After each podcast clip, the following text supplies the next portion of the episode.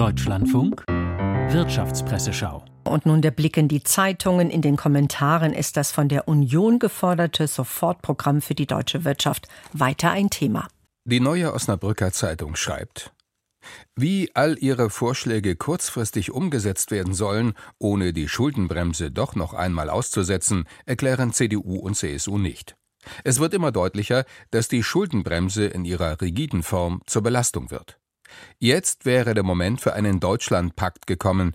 Die Ampel könnte die Vorschläge der Union aufgreifen, die Union dafür bei einer Reform der Schuldenbremse helfen. Eine völlig abwegige Vorstellung, vielleicht, aber es sind ja auch außergewöhnliche Zeiten.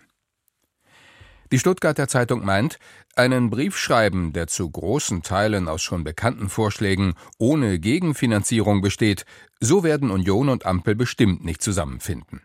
Es liegt aber auch an der Ampel, einen Schritt auf die Union zuzugehen. Sie hat ein größeres Interesse an der Zusammenarbeit als die Union. Jetzt wäre eine gute Gelegenheit.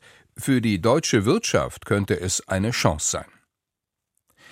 Der deutsche DAX-Konzern SAP hat sich überraschend von seinem designierten Aufsichtsratschef Punit Renjen getrennt.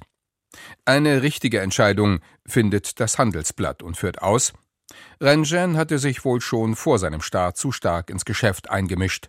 Er wollte mitreden, mitsteuern, statt nur zu überwachen. SAP tut gut daran, die Unruhe zunächst in Kauf zu nehmen und dafür nun eine klare Kontrollinstanz zu finden.